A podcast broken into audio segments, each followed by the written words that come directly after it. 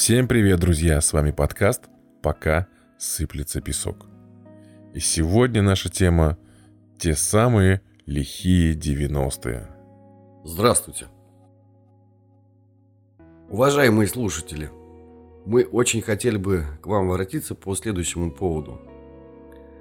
Поскольку мы только начинаем, для нас очень-очень важны подписчики на платформах подкаста. Мы понимаем, что каждому из вас удобно слушать на разных платформах, а их там, если я не ошибаюсь, 9. И еще мы бы очень хотели познакомиться с вами поближе. Узнать, кто же вы такие, наши дорогие слушатели. Поэтому оставляйте свои комментарии, вопросы у нас в Инстаграм или в группе ВК. Найти нас очень просто. Вбивайте в поиск «Пока сыплется песок», мы будем первые в этом списке. Времена, к которому прилипло такое еще название «Лихие 90-е».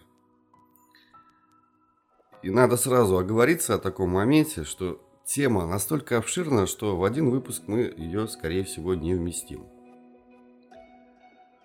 С чего начать? Ну, скорее всего, сейчас и сегодня никого не удивит. Но началось все именно с денег. Ну, в частности, с такого события, как Павловская реформа. 22 января 1991 года Горбачев подписал указ о замене купюр 100 и 50 рублей, такие с Лениным, если вы помните, на новые. Причем был лимит. Меняли только тысячу рублей, не больше. Еще хлеще было другое. Сбербанк, где подавляющее число денег населения хранилось, тоже ввел свой лимит снятия со сберкнижек. И он составлял всего 500 рублей. Неважно, сколько у тебя было денег на самом вкладе сберегательном. Вот лично мой конкретный пример.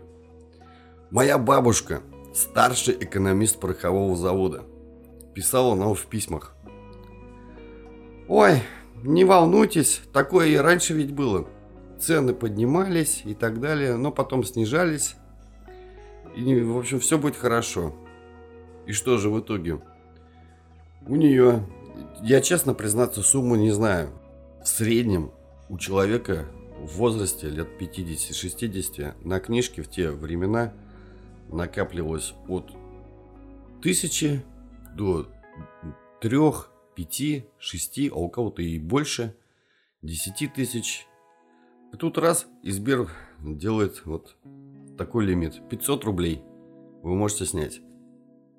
И мы с бабушкой пошли со стопкой ее сберкнижек, их было штук 5-6, такие синенькие. И стояли в длинной очереди в сберкассе, где она получила вот эти 500 рублей, и они уже были поменены на новые. Таким образом, миллионы советских граждан были уравнены друг с другом.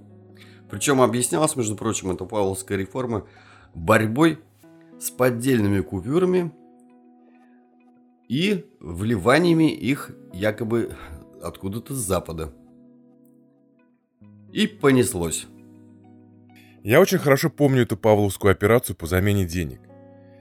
Я все-таки считаю, что... Это вот сейчас я задним умом понимаю, что, скорее всего, эта операция была вызвана тем, что боролись совершенно с другой структурой. Огромное количество наличных денег было у всяких цеховиков, преступников и прочего нездорового элемента, как говорится, как говорили в те времена. Я не знаю, ты, наверное, помнишь эти истории, как, допустим, рассказывали во дворах, что зэки, зоны предлагали там, слали письма, чтобы сходили в какой-то в лес, откопали их деньги, перевели их, чтобы мы хотя бы часть им отдали. Ты не было у вас таких историй во дворе? Конкретно таких не было. Были другие. Ты рассказал про свою родственницу, я расскажу про свою. Ба двоюродной бабушки. Как оказалось, дома тоже была кубышка. Они не ходили в Сбербанк, деньги в Сбербанк не клали. Их дома реально под матрасом была такая вот склад денег. Хранили все в 100 рублевках, 50 рублевках. Почему? Потому что было удобнее прятать, ну, было меньше купюр. У нас дома, честно скажу, я такие купюры видел один или два раза в жизни, чтобы у нас дома у родителей были такие деньги.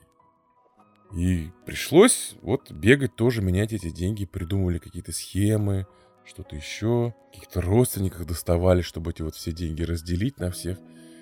И там тоже была такая сумма, которую я, я не помню сейчас какая, но когда нам ее назвали, мы с очень всей семьей удивились, что у наших бабушек могут быть такие деньги, при том, что они там почти пенсионерки.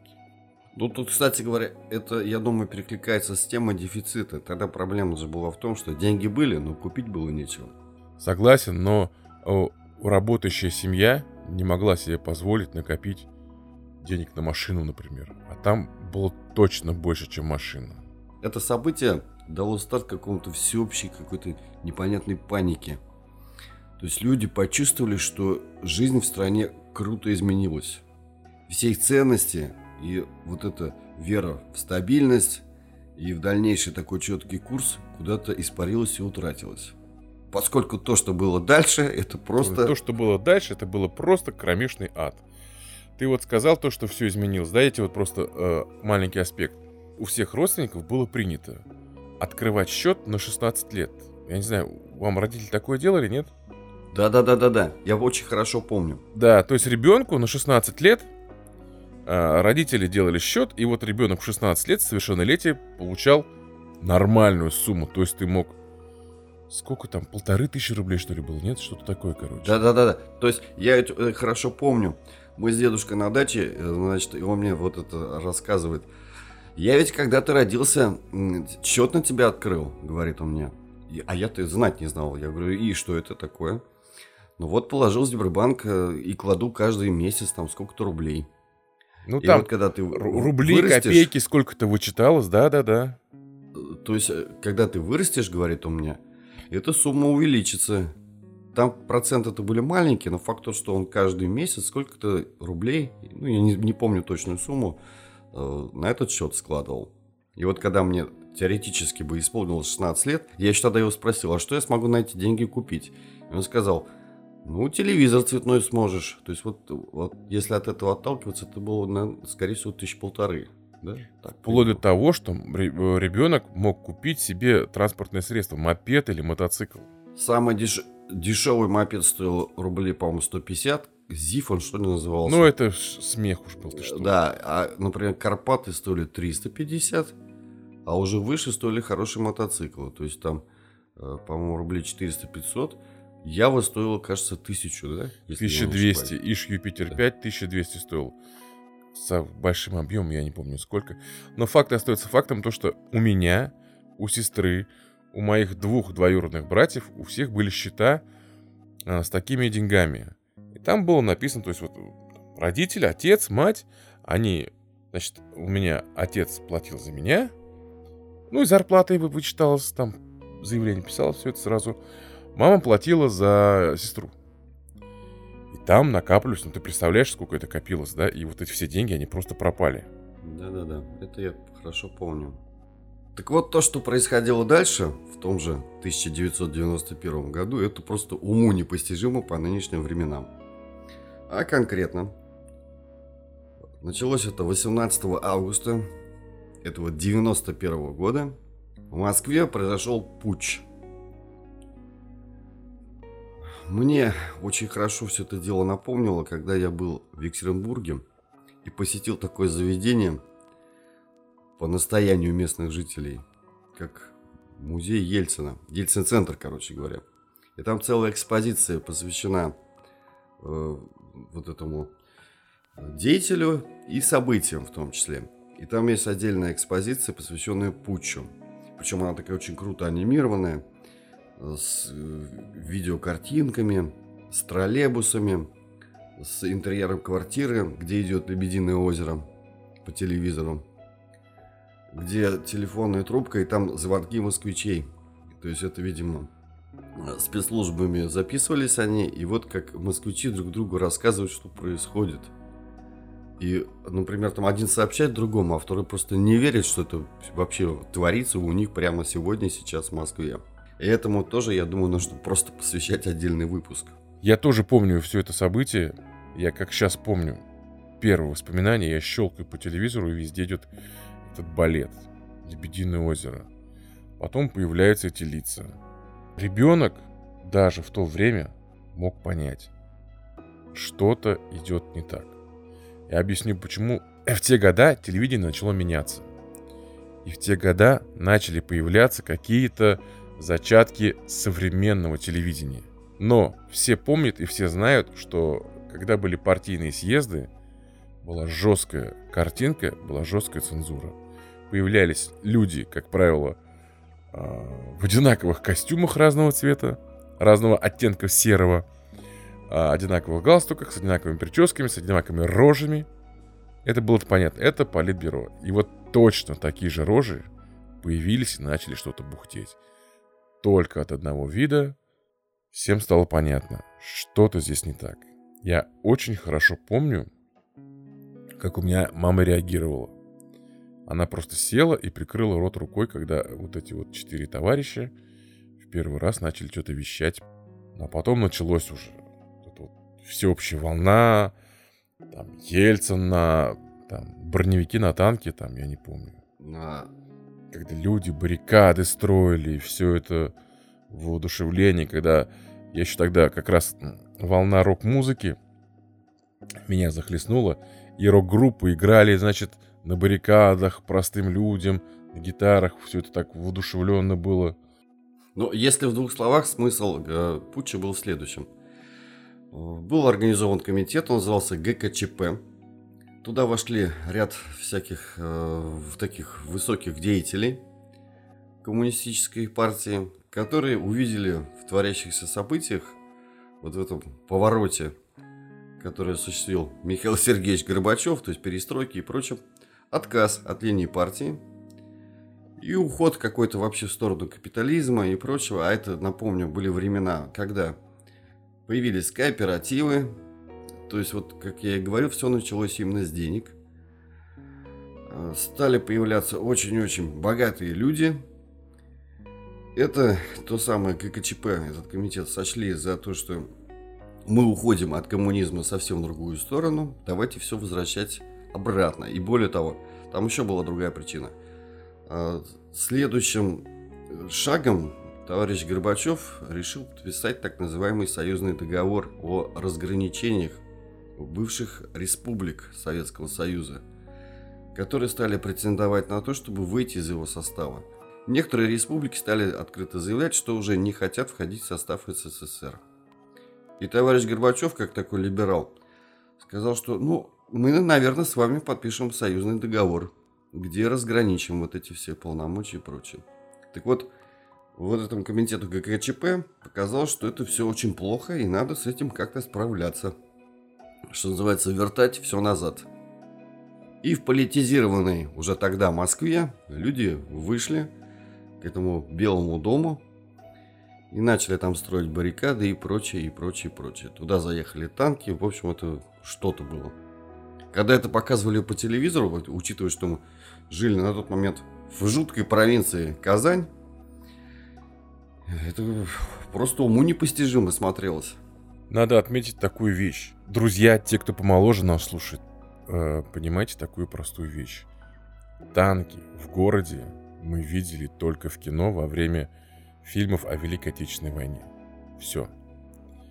Другого такого понятия, что что-то там войдет, что какие-то будут баррикады, невозможно было себе не то, что представить, не, можно, не то, что подумать, это вообще было невозможно. То есть это баррикады были у нас в 1905 году, когда была революция. Тогда строили все баррикады, тогда были. Я смотрю на это с точки зрения своей молодой. Тогда я был молод и горяч строен, как кипарис, надо вставлять, нет? Конечно, обязательно. Давай вставим. Давай Были когда-то и мы рысаками. Хоть когда-то я был стройным, как кипарис. Так вот, я на все это смотрел сквозь розовые очки. Родители мои были наверняка с другими мыслями в голове. Вообще, про этот весь выпуск я хочу сразу сказать, это наше с Алексеем воспоминание. Это наши личные переживания. Почему я это предупреждаю? Согласись, мы с тобой были молоды. Все то, о чем мы сейчас говорим и будем говорить, вот даже негативные вещи, о которых я, когда писал, готовил сценарий, о том, что происходило вокруг нас, негативные вещи, я все равно вспоминаю с теплотой. Потому что это моя молодость. И даже тогда, в те самые непростые вещи, мы все равно находили время веселиться с друзьями, радоваться жизни, э, пели, танцевали, кутили и влюблялись. То есть для нас это было еще время молодости, становления самой прекрасной поры человека. Я вот что хотел сказать. Поэтому вот эти все события мы немножко, наверное, скрашиваем. Нет, ты так не думаешь? Из того, что просто чисто мы были молодыми. Ну, я бы, может быть, какую поправку бы сделал. Что очень важно, мы за этим наблюдали, к сожалению, или к счастью, дистанционно. То есть мы не москвичи, мы казанцы. А я вообще на тот момент, кстати говоря, жил в Елабуге, между прочим, учитывая перевод. Ну, ты все военные тайны ты не говори уж. То есть мы, к сожалению или к счастью, наблюдали за всем этим дистанционно. Из телевизора. Как жители нашей республики Татарстан. Где лишь чаще всего какие-то отголоски всего этого происходили. Но вот то, что было дальше, а дальше этот период назван в историографии современной развал СССР, в частности, парад суверенитетов, вот это коснулось в нашей республике очень серьезным образом. Именно тогда товарищ Ельцин заявил у нас в Татарстане, берите суверенитета, сколько, и он дальше сказал, по-моему, проглотите. Вот как-то так, вру. Нет, он сказал, сколько унесете, сколько унести сможете, столько и берите. Ну или берите суверенитета, сколько сможете. Ну, по-моему, если я не ошибаюсь, учитывая специфику его риторики, то, кажется, он сказал, берите суверенитета, сколько проглотите. И его и взяли по полной.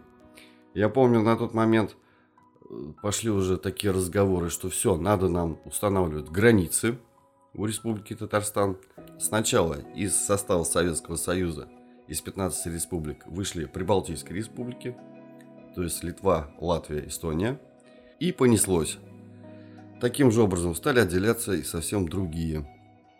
А 8 декабря того же 91 года в Белоруссии собрались товарищи с Украины, Российской Федерации и Белоруссии. Они собрались в Беловежской пуще.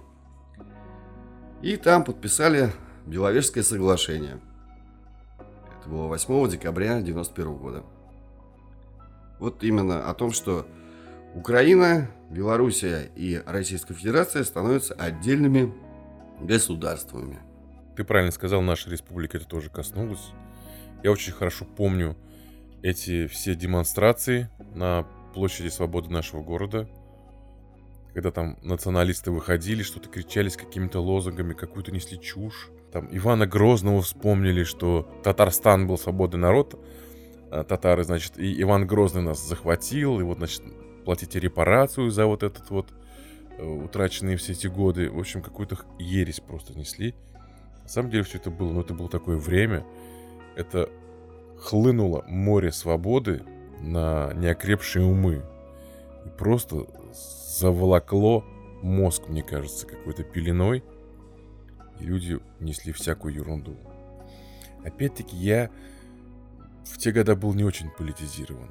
Я вот таких всех тонкостей, как ты, я видел, я помню, что это происходило, но я не отдавал этому предпочтению. Я, скорее всего, был увлечен более приземленными вещами, о которых я предлагаю сейчас поговорить как менялся быт в 90-е годы обычного человека. Что происходило именно вокруг нас. Самое яркое впечатление, наверное, это стали появляться ларьки, кооперативы, рынки и прочее, прочее, прочее. Все, что связано с торговлей. Ты не можешь это не помнить, потому что это было просто что-то сводящее с ума. Тут надо вот какой момент заметить. Значит, они, стали, они появились чуть позже, но был период. Он очень был, слава богу, короткий, но ужасный. Когда жрать было просто буквально нечего. Вот конкретный пример. Мама меня посылает в магазин. У нас в одном там небольшом соседнем доме были напротив друг друга два магазина. Хлебный и молочный. Я к ним подхожу. И смотрю, на них такие картонные вывески – на хлебном хлеба нет, на молочном молока нет. То есть все. Я пришел вот когда домой, мама говорит, ну я не знаю, что делать. Она откуда-то там достала пакет горбушек, в дуршлаг переложил эти горбушки, и мы, помню, на пару распаривали эти горбушки на водяной бане, чтобы вот что-то типа подобие хлеба какого-то было. Вот так, такая была жизнь. И только вот потом, через, допустим, скажем, месяца два-три, стали появляться ларьки, коммерческие магазины. Цены в них были какие-то вообще запредельные. А началась гиперинфляция. Пример ее такой. Первый курс института. Я еду в институт на автобусе. 5 копеек я сегодня плачу. Медная монета. Завтра я еду. Плачу 10 рублей уже. Следующий день 15, 20. А в итоге я возил с собой огромный такой кошель у меня был. Желтоватого такого цвета кожаный. Полный этой мелочи. То есть э, цены росли буквально каждый день. И вот начали появляться вот эти вот коммерческие магазины и ларьки.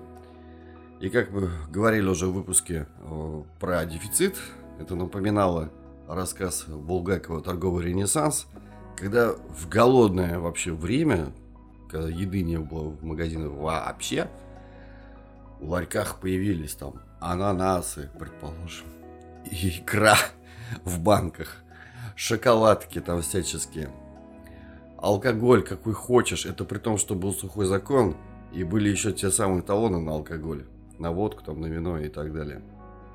А тут э, ликеры разных цветов и вот такие бутылки со всякими навороченными напитками, помнишь? Ты должен помнить. Амаретто. Ликер. Ликер Амаретто, да. В квадратной такой бутылке. Спирт Рояль. Голландский. Который у нас уже на тот момент, я учился в институте, даже девочки приучились пить. То есть он стоил достаточно дорого. Но он был таким, знаете, надежным напитком, что вот можно было... Они в литровых бутылках же продавались, эти спирты рояли.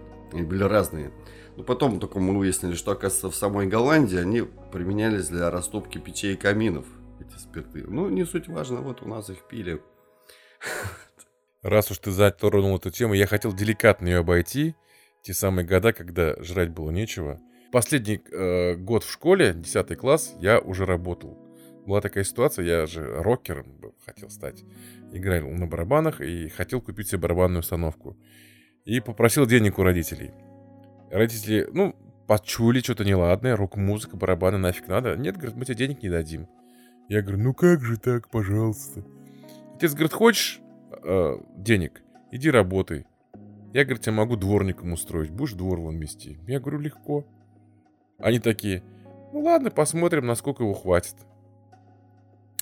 А надо сказать, что барабанная установка хорошая, а мати стоила очень дорого. А я так посчитал, то есть мне нужно было 6 или 7 зарплат просто отдать для того, чтобы купить одну барабанную установку. Я пошел работать дворником у себя во дворе. То есть я утром, вечером выходил, убирал снег. И я к чему все это веду? В те времена были такие периоды, например, нам зарплату не давали деньгами, нам зарплату давали колбасой. Во многих регионах зарплату давали продукции. Этот вот, ты наверняка поезд, помнишь, когда едешь в Москву, гусь хрустальный, угу. заходят люди, хрусталь, хрусталь, почему они заходят? Раньше заходили, сейчас не знаю, заходят или нет. Почему они заходили? Потому что людям выдавали зарплату вот этой продукции. И куда им девать? А у нашего дома управления был договор с мясокомбинатом, и, значит, мы их обслуживали, они нам давали колбасу. И ты получал зарплату. Там, три палки полукопченой, шесть палок таких. Но это был еще невыгодный курс. Но других средств вообще не было. Либо ты получал деньги, э, зарплату такую, на которую ты вообще ничего не сможешь купить. Если ты помнишь, это было еще ерунда, если ее э, зарплату давали продукции. Потому что именно тогда начался период невыплаты зарплат вообще катастрофический. Например, ее не выдавали месяц, потом второй, третий, четвертый. И, вот эта невыплата на некоторых предприятиях стал составлять буквально год. То есть, представьте, год людям не платят зарплату. Как оказалось уже впоследствии, это очень тонкий финансовый момент. всяким разным руководителям предприятий. К ним стали подкатывать банкиры, а тогда стали появляться частные банки.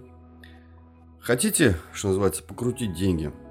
То есть берете зарплатный фонд, кладете к нам в банк, и мы вам через месяц отдаем его с процентами. На месяц директор предприятия, завода, предположим, положил зарплатный фонд в банк, через месяц ему выкатили деньги и плюс еще проценты. Ему понравилось, и он говорит, так, а может быть я на два месяца положу? На три. И вот таким образом создавалась вот эта задержка зарплаты, которая на многих предприятиях стала составлять аж целый год. Я точно могу сказать, наши знакомые, они не получали зарплату ровно полгода, 6 месяцев. Надо отметить одну простую такую вещь. Э, опять-таки, я для молодой аудитории отмечу, у них не было понятия то, что им не заплатят. Такого не было. Директор говорил, ребята, потерпите, деньги скоро будут. Они так ходили. Ребята, потерпите, не увольняйтесь. Вот вы уволитесь, деньги пропадут. Оставайтесь. Ну, вот так вот проходило, да, на самом деле. Следующим отдельным эпизодом была приватизация. И стали появляться новые слова. И одно из них, имеющее прямое отношение к приватизации, это слово «ваучер». По факту это такая небольшая бумажечка, э, которую выдавали как часть твоей собственности от общей собственности бывшего Советского Союза. Это было лето 92 -го года и было заявлено с высоких трибун следующее. Имущество бывшего Советского Союза будет распределено на всех граждан. Каждый получит его часть. И эта часть выражалась в выдаче каждому гражданину ваучера. Тогда разговоров было очень на эту тему много, что якобы на ваучер можно будет купить две «Волги», то есть вот сколько он стоит. А на, по факту на ваучер можно было купить акции, поменять. Но проблема была в том, что один ваучер – это капля в море, и на него можно было, если какие-то акции приобрести, то совсем копеечные. А для того, чтобы купить нормальный ценный пакет акций, этих ваучеров нужно было много. И вот на рынках стали появляться люди с вывеской такой на груди. Куплю ваучер. Они расплачивались, естественно, по тем временам только наличными – и свой ваучер, а он был не именной, можно было легко продать. Никаких, естественно, двух волк за него никто не давал. Вот лично я помню, на какой-то период э, вообще остался без денег. Хотя, кстати говоря, как студент я работал. Я работал сторожем на стройке. И, значит, я продал этот свой ваучер. Я не помню сейчас точную сумму, но в итоге на нее я купил пакет продуктов. Там были яблоки, какая-то простецкая колбаса, там упаковка яиц и что-то еще. И все. Ну, какой-то такой минимальный продуктовый набор. А на самом деле, по факту, эти ваучеры скупались очень обеспеченными людьми. И на них они приобретали пакеты акций всяких предприятий, которые потом становились их собственностью. Вот так мы всей семьей вложили во что-то в какие-то акции. И нам два или три года даже платили какие-то там проценты, типа там нам накапало по акциям. То есть мы же такое, что, где это сейчас, я не помню. Ну, в общем, это вот, нам такие дивиденды платили даже. Я все-таки хочу, знаешь что, вернусь, вернуться хочу к ларькам. Друзья, смотрите, появились ларьки. В ларьках появилось все, э, что было за рубежом и не было у нас. Конфеты, жвачки, напитки, кока-кола. В общем, вся витрина ларька была полностью заклеена товарами. То есть продавца в витрине вообще не было видно. Тогда, если ты покупал импортные сигареты Мальборо, то это были импортные сигареты Мальборо. Все напитки, все пиво, пиво было немецкое. Первые волны, первые ларьки – все шоколадки, все это было импортное именно из-за бугра европейское. Это все было не китайский ширпотреб. А это реально было очень высокого качества. И поэтому, наверное, так кружилась голова. Ну да, тогда, во-первых, Китай, что называется, только вставал с колен. Он еще не был вот той огромной индустрией, которая производит сейчас все, что может в голову прийти. Китайские товары на тот момент, да, были, например, на тех же рынках, но они были сразу заявлялось, что это, ну, это же китайское. То есть это было откровенно все плохо. Ну, это были шмотки же, если ты помнишь. Да, да. Сшиты да. ужасающим образом. Все это, например, зажигалка, она ломалась буквально через 5 минут. И какая-нибудь там игрушка, это тоже развалюха полная. То есть пластмассовая какая-то ерунда. Очень плохо сделанная, там криво, косо. И тоже это все очень легко ломалось и рушилось. И все прочее. А что касается, например, тех же самых продуктов, то есть тогда, если ты помнишь, появилась реклама э, всего подряд, и она была разрешена, например, реклама сигарет, то есть то же самое Marlboro Camel рекламировались по телевизору, причем большими такими роликами. Шоколадок, Кока-Колы, чая, кофе. Алкоголя. Это знаменитый Распутин, который подмигивал одним глазом. И, соответственно, вот и товары эти поставлялись, то есть это, например, если это были сигареты, действительно, Made in USA, или там Germany, и так далее. А подделки стали появляться уже чуть позже. К примеру, тот же самый французский коньяк, о коем ты говоришь, появился такой Наполеон. Да, да, да. Но, но он был Наполеон такой в скобках, что называется, в кавычках. Это был польский ну, даже, по-моему, не коньяк назывался, а бренди. А по факту, как потом выяснилось, в самой Польше эта продукция использовалась для пропитки тортов. Что еще хочется отметить? Появились первые кооперативы. А кооперативы, что это такое? Это что-то наподобие сейчас, как это, частное предпринимательство, что-то такое, наверное, да? С этим можно сравнить. Ну да. И пышники, грубо говоря. Но они назывались кооператоры. Кооператоры э, сразу ударились. Первое, что я помню, они делали, они делали вареные джинсы. Если разбивать на направления, то они захватили э, две стези. Первое это кафе. А, да. Кооперативное кафе, точно-точно, да. Простенькие, то, что восточная кухня, вот сейчас, вот в Казани, чем мы можем гордиться, у нас система восточной кухни, как эта сеть называется, Сьюмбике же, если я не ошибаюсь. Я даже знаю ее владельца, он вообще молодец. А, да-да-да. В, в который мы с тобой одно время очень плотно подсели, да. То есть э, такая аутентичная восточная кухня. Но это сейчас это, это все круто и хорошо. А тогда это было скромненько. У максимум там были чебуреки, например, насколько я помню.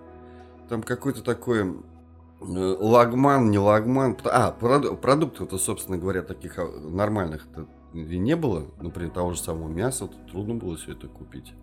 Даже за хорошие деньги, но тем не менее. Вместо кофе там, помню, я хорошо, кстати, я познакомился с девушкой, которая работала в этом, в таком кооперативном кафе. И она мне как-то раз после своего закрытия позвала туда в гости. Э, значит, и вот мы с ней пили а, кофе, и вот она говорит, ты знаешь, у нас ведь не кофе на самом деле. Смотрю напиток кофейный, состав желуди, что-то еще, цикорий. Ну, в общем, короче говоря, заменитель кофе. И причем назывался он смешно. Бодрость. Вот. Э, значит, и первое направление это кафешки. А второе это шмотки. Как правило, их шили. То есть было круто посадить, например, двух-трех портних, завести им какую-то ткань. И они, ну, авторское право, у нас тогда, так скажем, было таким, ну, номинальным.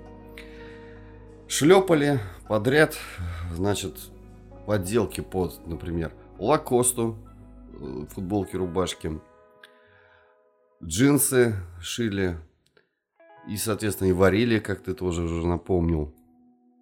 И секрет варения джинсов, мы делали выпуск про телевидение, про советское, и уже более поздних времен. В программе «Взгляд» один раз прозвучал рецепт варенья джинсов. Это было ночью, часов в 11 ночи. Там порошок нужен был определенный, стиральный. Я его не помню его название. А второй компонент – это отбеливатель иней. И вот с помощью состава вот этого джинса можно было сварить. Да, и все это было завалено, все вот эти кооперативы были завалены варенкой. любых форматов, любых размеров, но надо отметить, что по качеству оно, конечно, было хуже тех же самых э, привезенных турецких или там каких-то других джинс. Да, челночники же появились первые. Те самые люди, которые привозили на своих горбах в клетчатых сумках все, чем потом забивались рынки нашей страны. Был период, когда у нас цены в магазине, я вот себе отметил, были в УЕ. Курс очень сильно скакал, и пока ты выбирал продукты или товары, цена могла измениться. Был ценник, ты помнишь, да, в УЕ? Как давай конкретизируем для людей-то, которые младше. УЕ это условная, условная единица. Дело, дело в том, что возник э, такой разговор, значит, в высших кругах, что как это так? У нас рубль, а не доллар. И запретили ставить ценники в долларах. А многие магазины шли на это, потому что схема бизнеса была на самом деле очень проста. Вот все, что ты продаешь, у тебя есть какая-то рублевая выручка, чтобы она не попала под инфляцию и сохраняла свою стоимость, нужно было тут же, например, сегодня же, эту выручку потратить, купить на нее доллары – Некоторые решили, а чем мы паримся вообще? Особенно в Москве, например, появились коммерческие магазины дорогие. Они торговали всем чем угодно. Они решили, давайте выставим просто цены сразу в долларах. Пусть люди не парятся и несут там и платят баксами. И вот в высших кругах этому воспротивились и запретили ставить ценники в долларах. И тогда э, коммерсанты сказали, хорошо, тогда мы назовем по-другому. УЕ, условная единица. Надо отметить, что это держалось очень долго на некоторые виды товаров, такие как э, компьютеры, электроника, то, что перевозилось из-за рубежа, именно купленное за вот этим доллар, оно было очень долго в условных единицах. То есть я уже, по-моему, второй компьютер себе покупал, а он так и был в ценах в УЕ. Какие-то товары, продукты э, очень быстро перестали быть в УЕ. Ты приходил в магазин, грубо говоря, у тебя было 1000 рублей.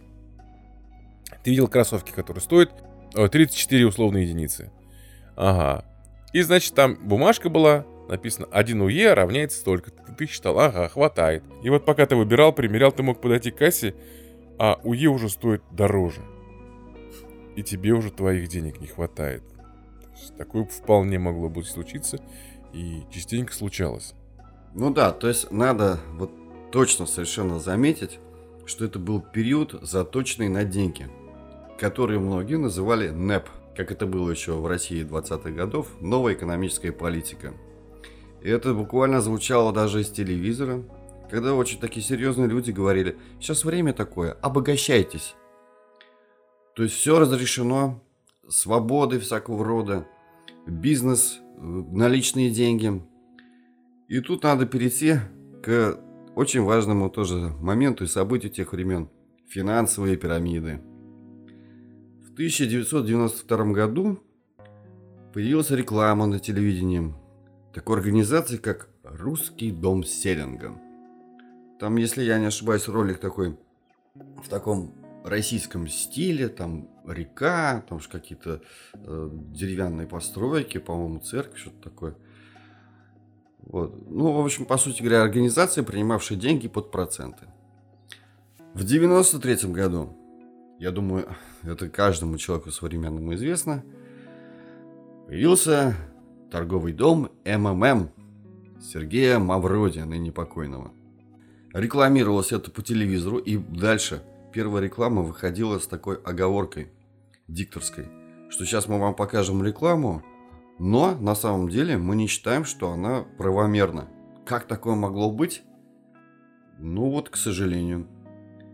Но люди сначала ухмылялись, но тем не менее миллионы людей понесли свои кто копейки, кто тысячи в МММ. Ты, кстати, попался на вот эти вот пирамиды, нет? Нет, упаси бог. Во-первых, начнем с, того, начнем с того, что у меня денег-то толком не было. И поэтому нести мне что-то, а тем более в пирамиды, прекрасно я понимал, о чем идет речь. И, ну, смысл. Я скажу так же, ни мне, ни моим родителям не довелось попасться вот в эти пирамиды. Просто денег не было на все это, на вложения, на какие-то еще.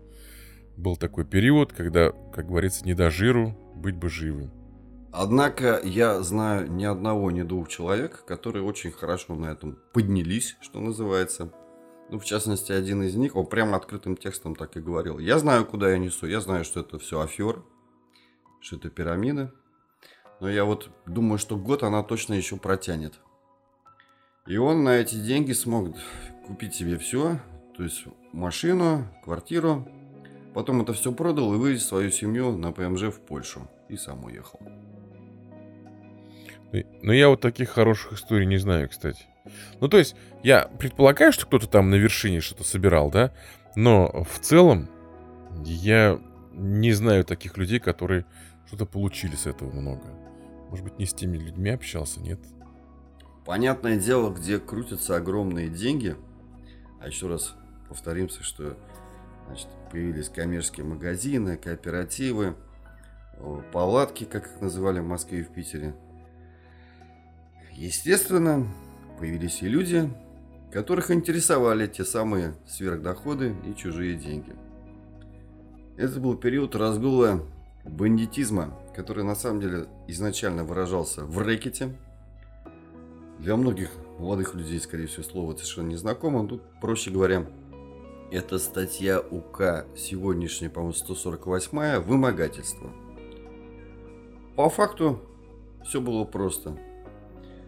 Появились такие веселые ребята на девятках, или сначала это были восьмерки – Стекла у них были, как правило, тонированы вообще в хламину, начиная с лобовухи. Это было вот таким понтом крутым. Вот эти ребята на восьмерках и девятках в кожаных куртках с бритыми затылками, в веливетовых штанах, не помню, как они назывались. Потом были там джинсы какие-то, еще что-то такое. Ну, в общем, мода бандитская тоже была очень своеобразна. Но, что важно, кожаная куртка должна была быть. Вот они подъезжали, катались, условно говоря, по своему району, который уже, что называется, за ними был. И каждому предприятию, то есть тем же кооперативам, палаткам, предлагали охранные услуги, которые попросту назывались крыша. Также обслуживали они и рынки, то есть любое торговое место, начиная там с какого-нибудь, не знаю, торговца мясом или там фруктами – и заканчивая какой-то старушкой, продававшей какие-нибудь там овощи с огорода. Каждый должен был какую-то копеечку им отстегивать. Ежедневно. Или ежемесячно. Ну, там по-разному. И это тоже, в свою очередь, у них создавшиеся сверхдоходы, их нужно было куда-то вкладывать. И напомню, что в то время действовал еще сухой закон, то есть водка была по талонам. И незадолго до этого в кинотеатрах начался показываться фильм 1984 года американский с Робертом Де Ниро. «Однажды в Америке» он называется. И как сказали бы сейчас, там показан кейс, то есть жизненный сценарий молодых людей из еврейского квартала из сайт Нью-Йоркского, которые стали заниматься контрафактом алкоголя, то есть выпускать виски поддельные. И многие вот эти товарищи бандиты – и ракетиры стали вкладывать деньги в продажу вот этой контрафактной водки. То есть у них целые цеха. Одни получали люди спирт где-то там на каких-то заводах, везли его на базу, другие привозили воду, и бодяжилась водка, запечаталась в водочной бутылке, закатки были, этикетки, все. Это все продавалось с рук, то есть были в городах специальные точки, где просто стоял какой-нибудь молодой человек или там какая-нибудь барышня. Вот надо было к ней подойти. У нее ничего не было в руках, но она тебе через 5 минут откуда-то приносила эту бутылку водки. То есть спрос был огромен в нашей неумеренно пьющей стране. Это тоже были какие-то бешеные деньги. Я думаю, что бандитизму того времени, 90-х, нужно тоже посвящать отдельную тему. Молодому поколению, я думаю, ты со мной, Адель, согласишься, мы рекомендуем посмотреть достаточно правдивый фильм об этом явлении «Бумер». Есть сага, правда, э, тоже на эту тему, но, на мой взгляд, она слишком романтизированная. С товарищем Безруковым в главной роли. После чего, между прочим, на этого актера и идет вот эта волна негатива. Сериал этот называется «Бригада». И, кстати говоря, что надо отметить, ведь его наличие и показ по телевидению в то время и во многом в городах, где не было организованной преступности, и привел к ее появлению и вообще всплеску. Вот так. Я бы еще, добав... Ну, я думаю, да, я бы еще добавил фильм Ну-ну. «Жмурки». Ну, жмурки это комедия, все-таки согласись. Ну, как бы да, но все равно. Ну, да, да, да. Я что могу от себя добавить э, про вот это вот бандитское время? Если честно, я в своем сценарии его не писал. Хотелось мне это все дело пропустить. Мода бандитов. Да, ты прав, нужно дел- делать отдельный выпуск про вот этих вот бандитов э, и ракетиров того времени. Ты отметил, что они ездили на восьмерках. Еще у них был потом, чуть позже, появились девятки. И девятки котировались зеленого цвета. Этот цвет назывался, знаешь как? Валюта. Бакс, да. Или валюта, или бакс. То есть вот цвет доллара должна была быть. э, 99-я машина цвета доллара должна быть у тебя. Чуть позднее верхом крутизны были такие Гранд Чироки, тоже зеленые джипы, если ты помнишь. Были очень популярны у бандитов. Если вы хотите какой-то аспект выделить, напишите нам, пожалуйста. Или в группу ВК, или в нашем Инстаграме.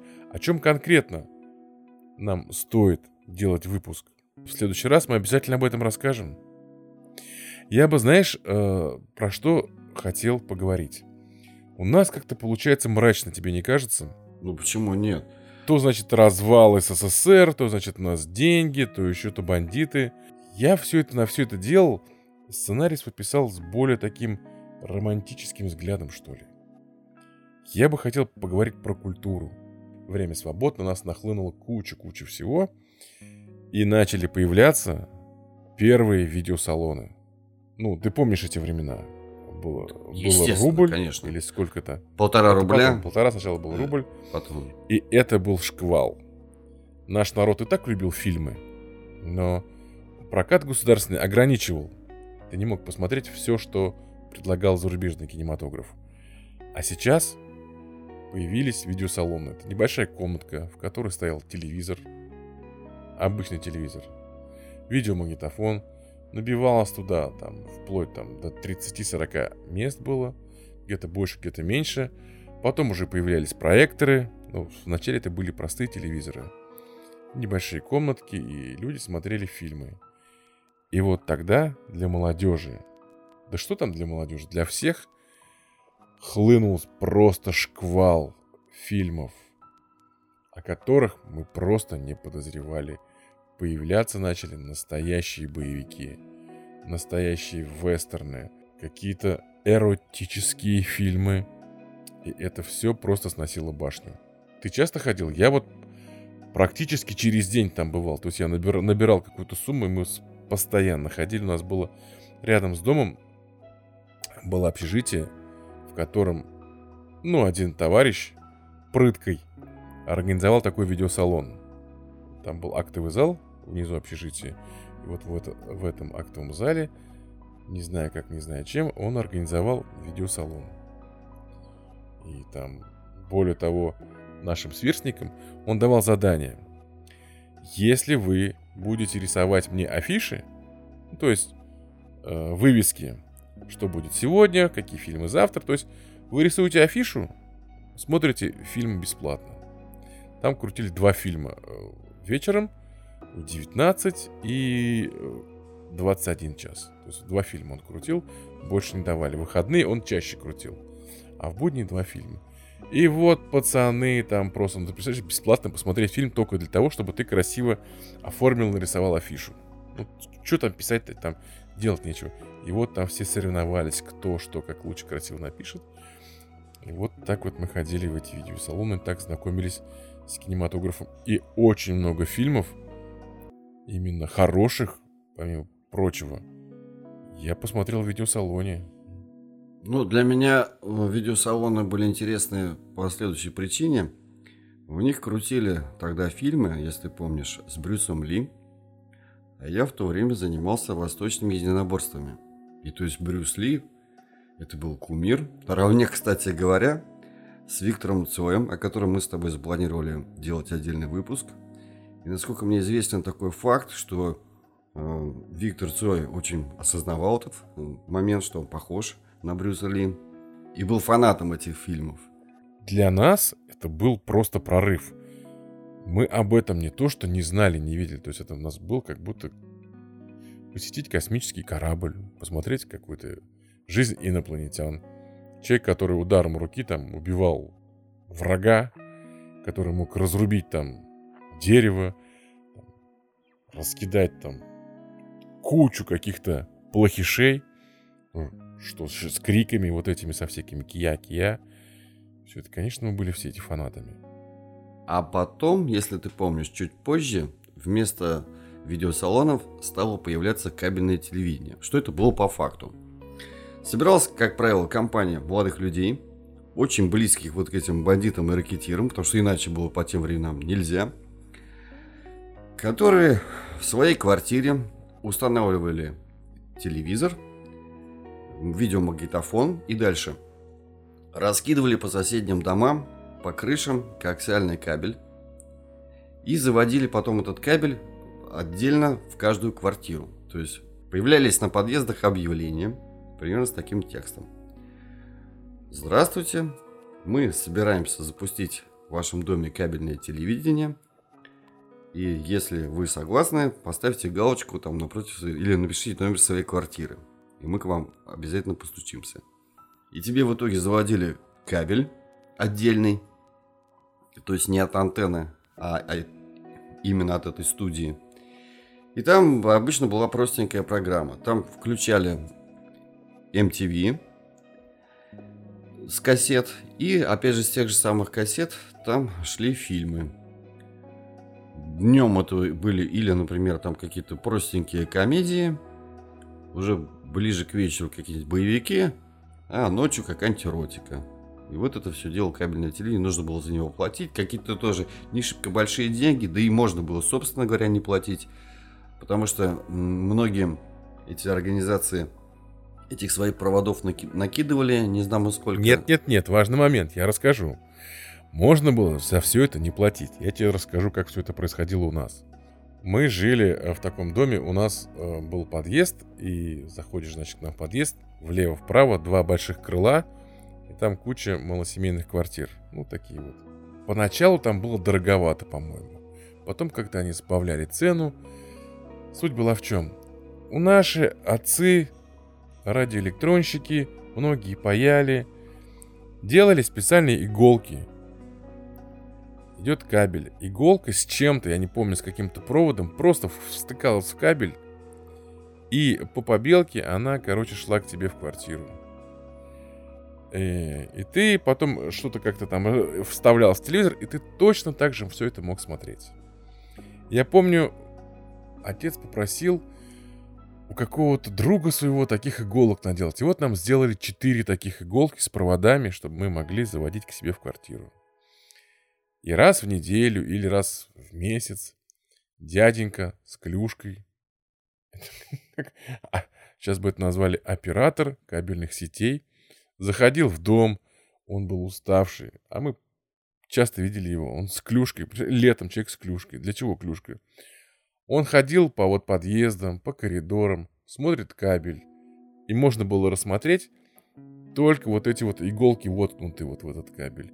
Вот он клюшкой выдирал вот эти, выбивал вот эти иголки, короче. У вас не было такого разве? Да нет, у нас как-то что-то особо таких, видимо, рукастых не оказалось. То есть у нас э, собирались, помню, в нашем подъезде проводить кабельное телевидение. Но объявление было, но его в итоге не провели. Ну и вот и поэтому... Нет, я точно не... помню вот эти вот иголки, значит, клюшка, вот эта вот дяденька пройдет, собьет. Но у нас же еще одна есть. Мы еще прям вот точно в ту же дырку втыкаешь и все. А отследить же потом это же нереально.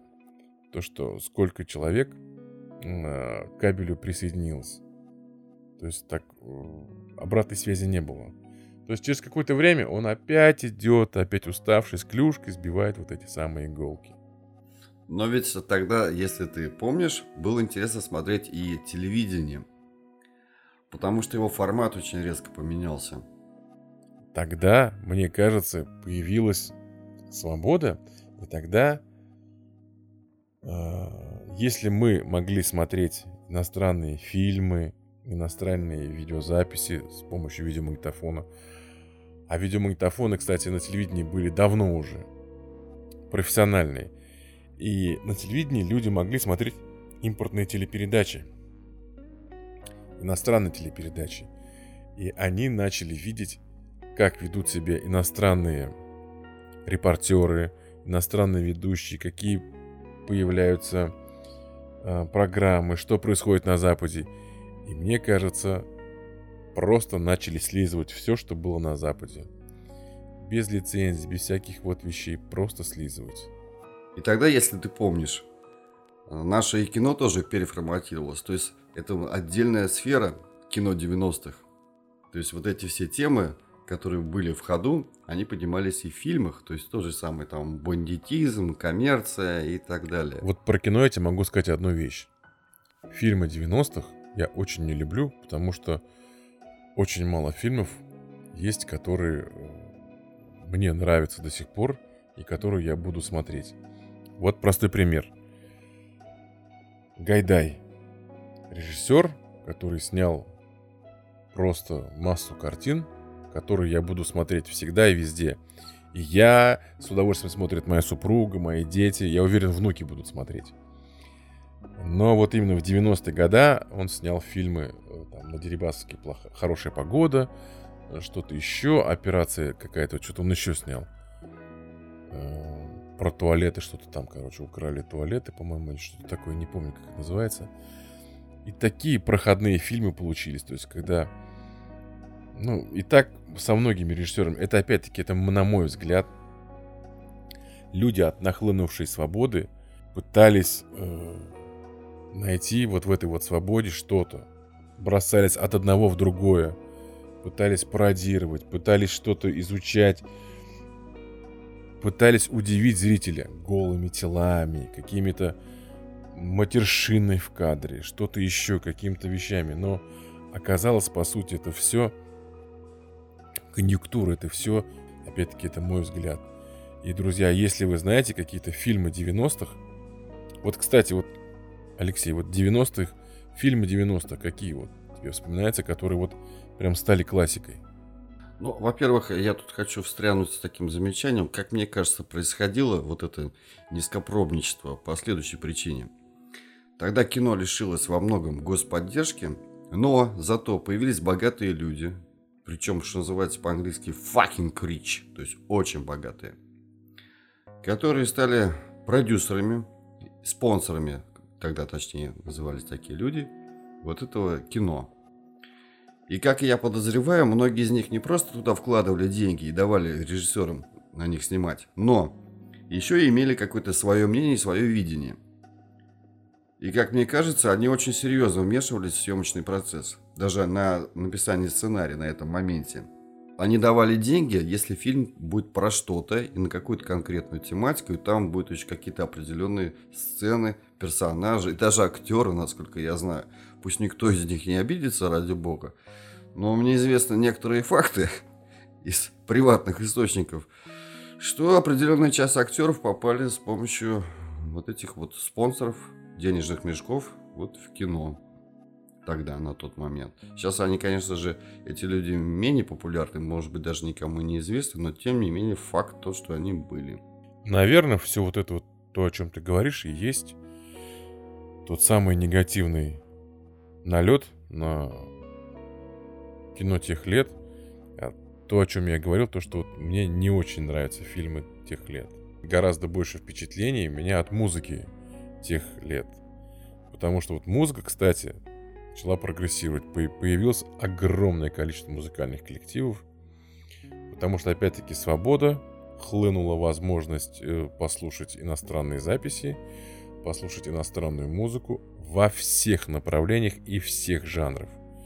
И у нас появилось столько музыкальных коллективов. Просто тьма. Панк, рок, джаз, дж...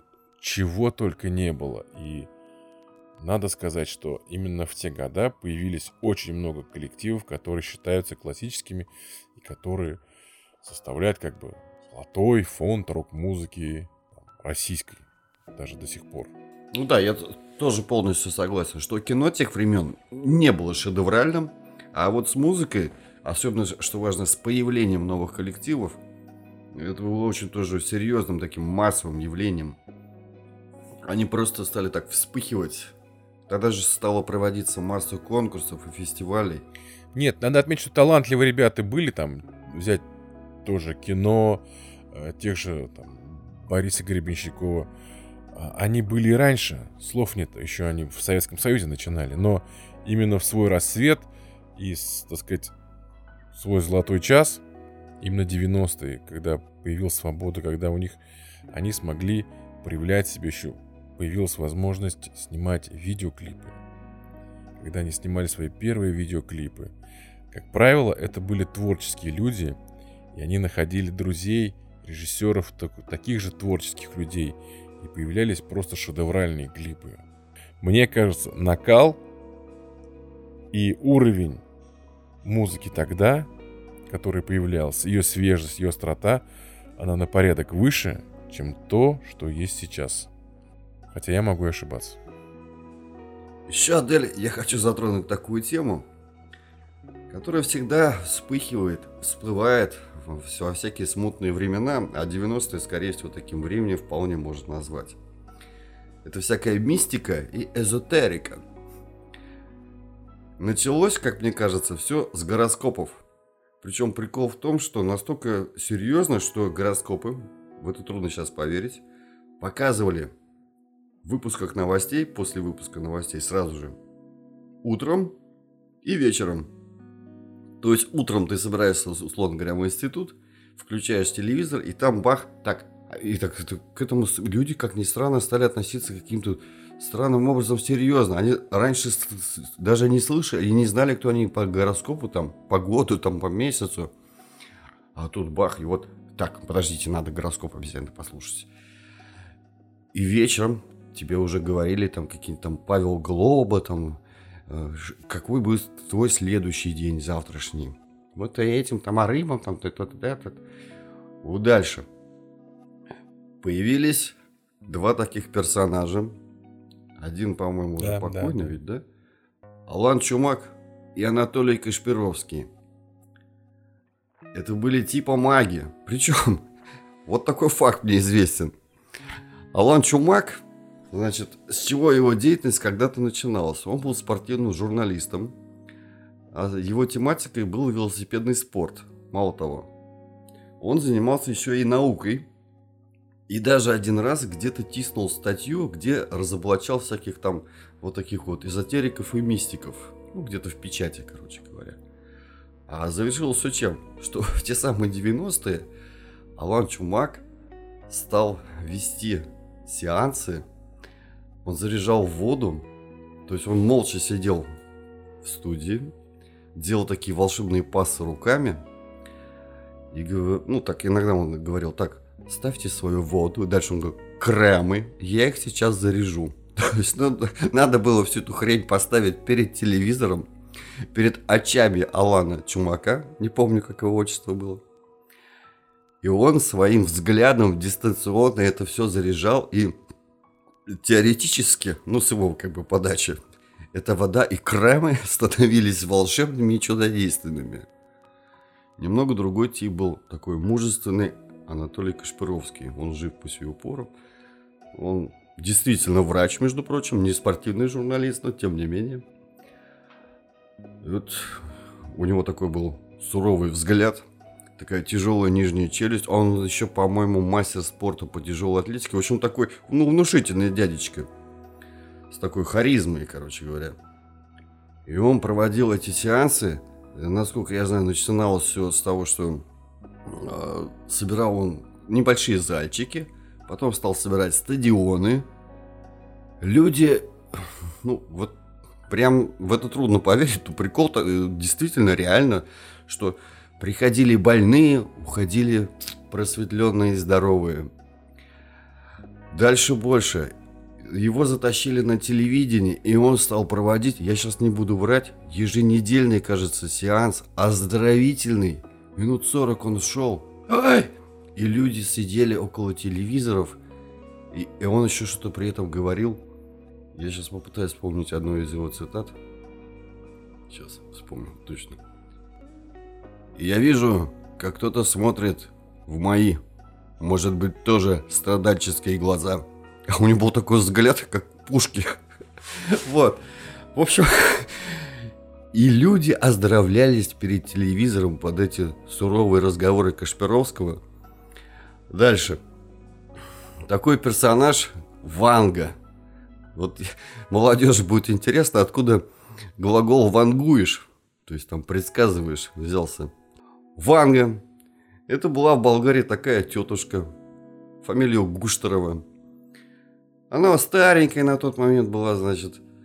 И стала она предсказывать людям, своим деревенским там, какие-то события в их жизни. Ну, слава о ней пошла там сначала в ее стране, потом на Балканах. И, значит, к ней, по-моему, первый какой-то король к ней приехал. Царь там какого-то государства, я не помню какого. И понеслось. К ней стали президенты всякие приезжать, даже наш Ельцин приезжал в том числе. И то есть Ванга предсказывал всем и все, кому угодно. То есть э, ее прогнозы по поводу какого-либо события печатались совершенно на полном серьезе в газетах. И был вот аргументом, когда кто-нибудь там с кем-то спорил, да ты че? Ванга же сказала, что вот так-то и так-то будет. Вот оттуда и взялся этот глагол «вангуешь». Ты забыл сказать, что она еще слепая была. А, ну да. Там по одной из версий якобы в песчаную бурю она попала и ослепла, а по другой она болела каким-то инфекционным заболеванием и ослепла как-то так. Ну, я добавлю про все вот это вот. Ты так смеешься, и наверняка зрители наши смеются, но тогда все это было очень серьезно. И про то, что вот ставили баночки перед телевизором, что они заряжались. Смех смехом, но некоторые, не спрашивая, откуда я это знаю, но некоторые ставили водку перед экраном и заряжали водку. Водку, да, то есть водку. Спечатанную бутылку водку ставили перед экраном. Те, все эти передачи с э, Кашпировским Чумаком смотрела вся страна. Попасть к нему на стадион туда, сто, помимо того, что это стоило бешеных денег, ну, по тем временам, то есть это недешево было попасть туда, это было просто невозможно. Билеты скупались, вот волной сметало все это дело. Это был врач. Э, он помогает. И вот этот вот эффект плацебо, там настолько вылечивался человек, что реально там на сцене вставали люди, ходили люди, что вот он помогает, говорили, что он мне помогает, что вот он делает мне лучше. Во многих домах отдельная была специальная посуда для того, чтобы наливать заряженную воду. Отдельные банки, отдельные миски, отдельные чашки. Смех смехом, на самом деле все это было. Да, это же были всякие там экстрасенсы еще же дополнительно. Там всякие джуны. Высший класс, это, значит, две фигуры. Мне кажется, Кашпировский был все-таки, мне кажется, посильнее. Чумак такой, он более попсовый вариант. А Кашпировский, он такой реальный тру. То есть вот, э, не поленитесь, зайдите э, молодежь, не поленитесь, зайдите на YouTube и найдите запись вот этого телепередачи, как э, он смотрит, как он ведет. Это реальный удав, который гипнотизирует свою жертву. И вот он говорит установка так, вы расслабились, успокоились, вы не чувствуете своих ног. И постепенно, постепенно, то есть народ во все это вовлекался. Они, конечно, вдвоем не могли заработать все деньги и собрать всю аудиторию. И начались появляться вот эти локальные шаманы, волшебники и прочее, прочее. Их до сих пор они же вот так вот. А, значит, я учился на тот момент в институте. И был еще молод и красив. И были у меня еще волосы. Да мало того, у меня была прическа, если ты помнишь. Площадка. Как посмеялась. Мама моей одноклассницы, ну так, э, передала мне одноклассница, значит, что мама ее сказала. Я, говорит, когда его на улице вижу с этой его прической, ну, я, говорит, понимаю, там все стоит, не только волосы. Ну вот, были когда-то и мы рысаками.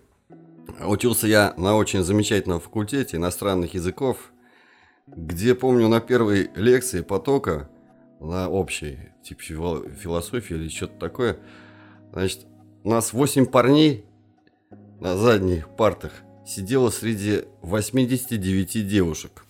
Так вот, и где-то там около нашего института жила тоже какая-то в частном секторе колдунья, и к ней девочки ходили. Ну, мы не знали там этих деталей, но смысл такой, что там проводил какой-то обряд, в частности, приворота. Но это мы потом позже узнали. А выражался это в следующем. Вот тогда можно было курить, и курили мы прямо в институте в окошко. Я вот стою, я и курил, значит, стою около окошка. И вот подходит девочка какая-нибудь и говорит, запястье так мне протягивает к лицу и говорит, порви нитку. И на запястье, как браслет, у нее какая-то такая ну, ниточка, короче. Ну, раз, смысле, такой спрашиваешь, че, че? Ну, порви нитку. Хоп, рвешь эту нитку.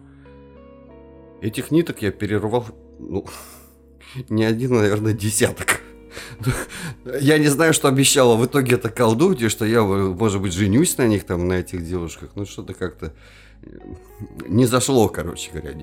Не подействовали ее колдовки на меня. Подожди, подожди. А может быть, они как раз... Она и колдовала, чтобы ты у тебя с ними ничего не получилось. Может быть, такой был? Вполне вероятно. Но позже я узнал уже от одной из них, что, что это был приворот. Что вот чтобы влюбить в себя. А, Понятно? Я-то думал, это отворот был. Типа. Нет, вот. Чтобы, не дай бог, этот к тебе не подошел. Порви Как мы уже и говорили, тема эта на самом деле бесконечная, и в один выпуск мы вряд ли уложимся. Вы нам лучше, товарищи слушатели, напишите в сообщениях в Инстаграме и подписавшись на выпуски подкаста на разных платформах, вы там тоже можете нам прислать сообщение. Напишите, о какой теме нам лучше в следующий раз поговорить.